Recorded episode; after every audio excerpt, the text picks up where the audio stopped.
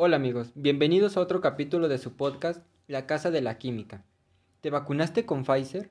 ¿Quieres conocer un poco más de las vacunas? Quédate a disfrutar. El día de hoy hablaremos sobre el desarrollo de algunas vacunas para la prevención del COVID-19. También tendremos una entrevista con una invitada especial que nos ayudará a hablar del tema. ¿Te parece si comenzamos hablando sobre los procesos que se llevan a cabo para la fabricación de la vacuna Pfizer? Sí, la cual fue aplicada en nosotros los jóvenes. Su proceso de fabricación es el siguiente. Primero es sacar el ADN del congelador, luego cultivar las células para que se fermente la mezcla, después recoger y purificar el ADN. Paso una prueba de calidad. Cortan los plásmidos y se filtra el ADN. Se congela, empaqueta y envía para transcribir el ADN en ARNM y así probar el ARNM. Después se congela, empaca y envía de nuevo. Se prepara el ARNM y los lípidos. Se ensambla la vacuna de ARNM y se preparan los viales para llevarlos. Finalmente, se envasan, congelan y prueban. Y queda terminada la vacuna. Así estaría lista para administrarla.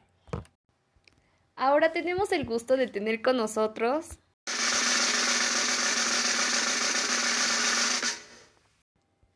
a la doctora Adriana Muñoz de la Facultad de Ciencias.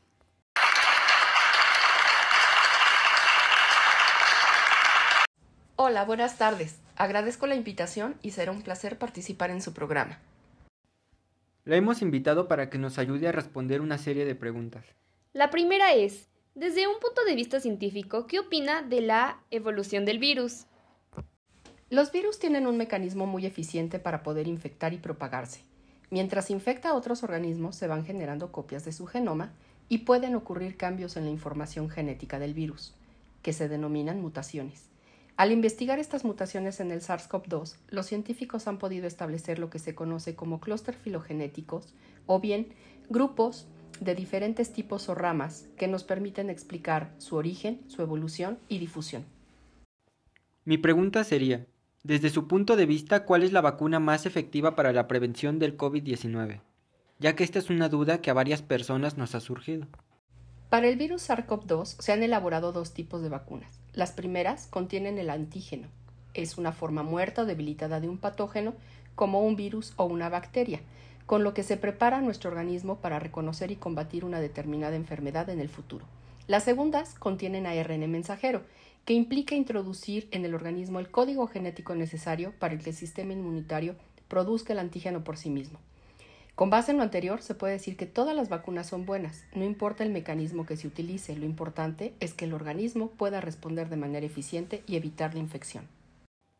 Para finalizar, ¿cuál cree usted que sea la mejor manera de prevenir el virus? Definitivamente la vacunación es un elemento indispensable. Se debe sumar como forma de vida las medidas de higiene señaladas desde el inicio de la pandemia. Esto implica mantener una distancia de metro a metro y medio como mínimo con otras personas, utilizar cubrebocas y careta en espacios públicos, especialmente en interiores, favorecer la ventilación en espacios cerrados, cubrir la nariz y la boca con el codo flexionado al torcer o estornudar. Hay que lavar las manos con frecuencia haciendo uso de agua y jabón y por último usar un desinfectante a base de alcohol. Gracias por acompañarnos el día de hoy. Con esto nos despedimos. Es importante aplicarse la vacuna como una forma de prevención a esta enfermedad, al igual que el uso diario de cubrebocas. Ha sido un placer tenerlos con nosotros en un capítulo más.